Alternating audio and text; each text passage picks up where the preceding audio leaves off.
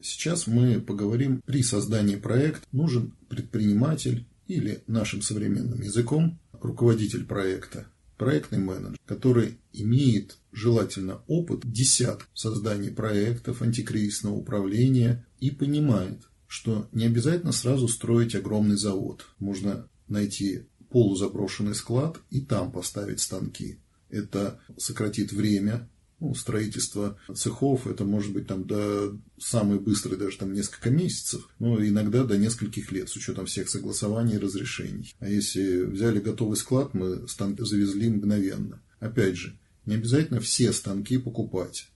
Какие-то можно купить как БУ, взять в аренду, ну и самые сложные дорогие процессы просто делать не обязательно сразу в одном месте, раскидать по частям. Кто внимательно следит сейчас за деятельностью и историей создания всей империи Илона Маска, вы, я думаю, отлично понимаете, он огромное количество всяких операций раскидал на аутсорсинг. И только финальную сборку делает своими руководителями.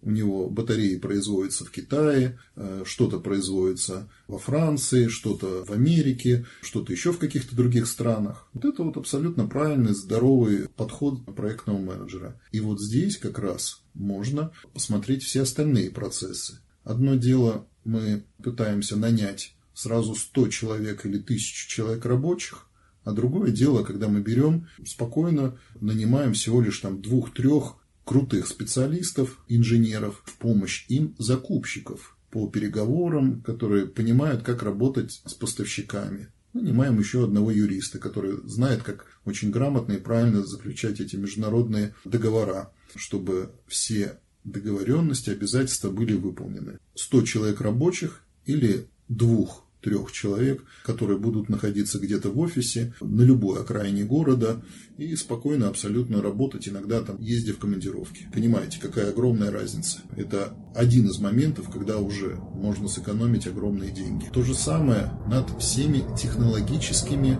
цепочками. Одно дело мы сами себе э, привозим металл, материал, краску, химикаты и занимаемся огромным количеством логистических, складских цепочек, контролем, контролем качества всех этих изделий. Или мы всего лишь заключаем один договор и уже получаем абсолютно четко готовое изделие или полуфабрикат, выполненный по тем чертежам, которые, может быть, всего один инженер делал в компьютере. Пускай там два, три и так далее. Дальше. Касаемо финансов. В огромном количестве современного мира можно заключить договора. Понятно, чем сложнее изделие, чем оно уникальнее, тем вряд ли, ну, скорее, не пойдут навстречу поставщики и потребуют предоплаты. Опять же, можно тратить не 100% предоплаты. Можно сделать 20, 30, 40% предоплаты и уже по получении полностью готовых полуфабрикатов окончательно производить расчеты. Тем самым можно сэкономить огромное количество оборотных средств. И сам проект уже будет требовать меньше денег, потому что не такое огромные суммы замораживаются в обороте. Все, что касается любых маркетингово-рекламных действий. Всем рекомендую книжку «Бизнес по, по науке» или как ведут, как создают проекты биотехнологи. Примерно так книга называется. Там человек задумал очень хорошую идею, и в течение 10 лет он привлекал и привлекал деньги инвесторов. Потому что сама идея оказалась настолько сложно реализуемой, что в итоге это было с конца 70-х до 88-89 что ли года, 10 лет. В итоге им пришлось привлечь миллиард долларов по тем временам. На сегодняшнее время я с трудом даже понимаю какие-то суммы начала 2020 года, но это, наверное, один к 10. Ну, это вот так вот, ну, около 10 миллиардов долларов человек сумел привлечь с рынка. При этом полноценного, мощнейшего, будем так говорить, рекламно-маркетингового отдела он не создавал. А что он сделал?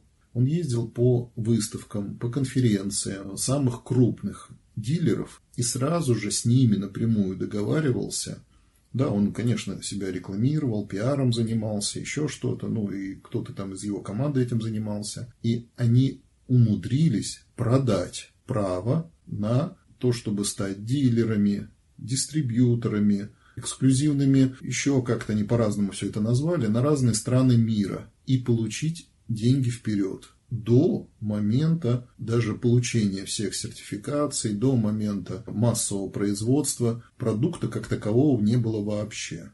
А он его уже смог продать полностью и получить деньги вперед. И, естественно, когда они стали отгружать, и первые отгрузки пошли будущим покупателям, они, сами эти покупатели, занялись массированной рекламой. Это вот, на мой взгляд, самый высший пилотаж, какой только возможно придумать для инновационного проекта, идеи, которая была реализована просто с нуля. То мы рассматриваем следующего руководителя. Именно по ним смотрю, это самые главные составляющие нового инновационного проекта. Первого я проговорил, это руководитель всего проекта. Дальше. Нужен человек, сам этот руководитель, и он сам же большей частью будет этим заниматься, подбирать команду на разные составляющие. Чем сложнее и больше проект, тем, конечно, ему нужно будет больше усилий. И в эту минуту я как раз э, рекомендую первого человека – это условно специалист по кадрам, специалист по команде, по мотивации, HR, там как угодно еще их называют. Высоченного класса, хороший продажник идеи этого проекта, чтобы люди отложили свои часто достаточно успешно сформированные карьеры, неплохой бэкграунд, уже где-то сложившуюся жизнь и влились в новый проект за небольшие деньги. Это очень важный момент, потому что понятно, что на какой-то промежуток времени можно купить практически кого угодно, но чаще всего стартап, новый проект, обязан, вынужден, ну и просто это его функция на начальном этапе экономить все, что возможно. Фонд оплаты труда, мотивации и так далее, чтобы как можно меньше было прямых текущих затрат. Людям часто продаются опционы, доли в бизнесе, они становятся некими партнерами и все остальное. И именно специалист по кадрам этим и занимается. Он ведет с ними переговоры. Это может быть человек внутри этого проекта, или это может быть, опять же, нанятая на аутсорсинг компания, называющаяся по поиску топ-менеджеров, еще как-то, которая в итоге хантит персонал, нужный для этого стартапа. На мой взгляд, по логике, это второй элемент для стартапа. Первый проектный менеджер, второй специалист по кадрам.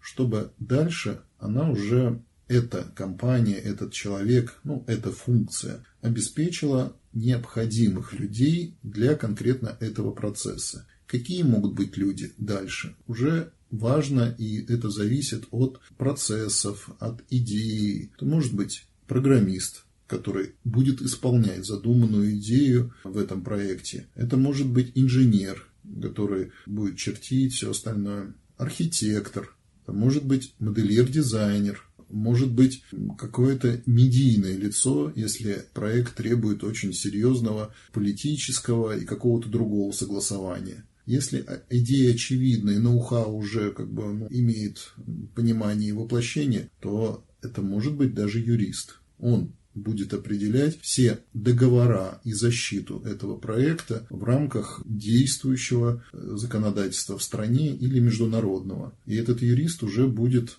не просто узким специалистом, а это, по сути, политик. Причем политик такого хорошего, очень высокого уровня. Потому что мы все знаем огромное количество законов, которые вроде как присутствуют, но никто ими не руководствуется. Юристы смотрят, ага, какая последняя практика, что в обществе сейчас приемлемо, на что опираются судьи, на что ну, прецедентное право в большинстве случаев рулит. И в разных странах бывают еще некоторые отклонения. Поэтому человек очень хорошо, в зависимости от сектора, должен в этом разбираться. Следующий – это человек, который будет реализовывать всю составляющую маркетинговую, как, что, где, кому предложить, на каких условиях. Конечно, это может быть, опять же, первый человек, который рулит всем проектом. Лучше на эту э, позицию взять отдельного хорошего специалиста, у которого 24 часа мозг будет включен на решение всех этих задач. Он будет понимать, где зайти партнерам,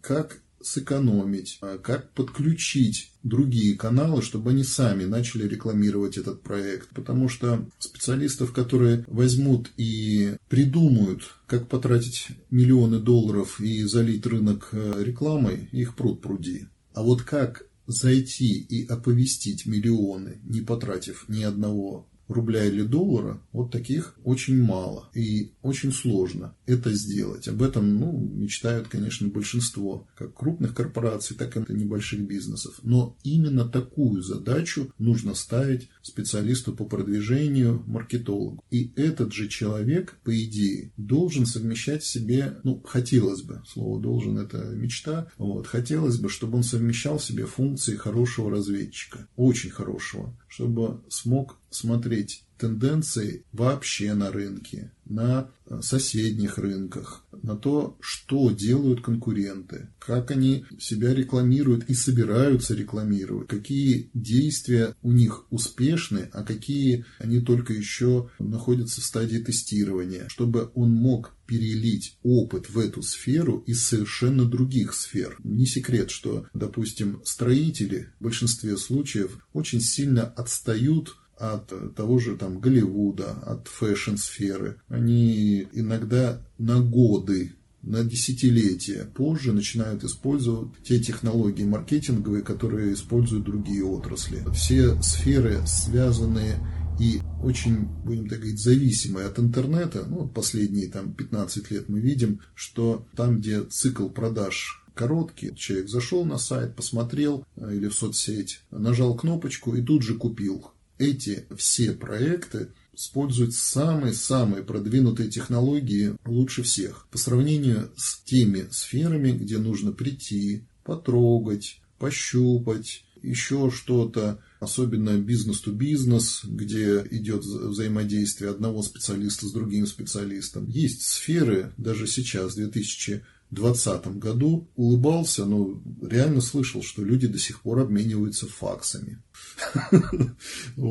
Для них сайт, электронная почта и многие другие моменты пока очень сложные инструменты для принятия решений. А уж хитрый пиар через блогеров и через партнерские мероприятия, даже не знаю, когда они это смогут понять и услышать. После маркетолога, когда понимаем, что процесс достаточно сложный, если он простой и все зависит от одного-двух поставщиков, то, конечно, проект-менеджер справится сам вместе с юристом, ну там или с инженером, или с другим каким-либо ну, ведущим специалистом этой деятельности. Но если проект требует много усилий, реально много усилий, и поставщиков могут быть десятки и сотни, то я рекомендую на эту должность нанять очень хорошего переговорщика с функцией закупок, чтобы он как раз и занимался решением вот этой самой задачи. Договаривался с одними, где рынок конкурентный, где много поставщиков на условиях практически без предоплаты. Понятно, что чем сложнее стартап в восприятии общества, тем все-таки люди больше будут нервничать и хотеть получить предоплату.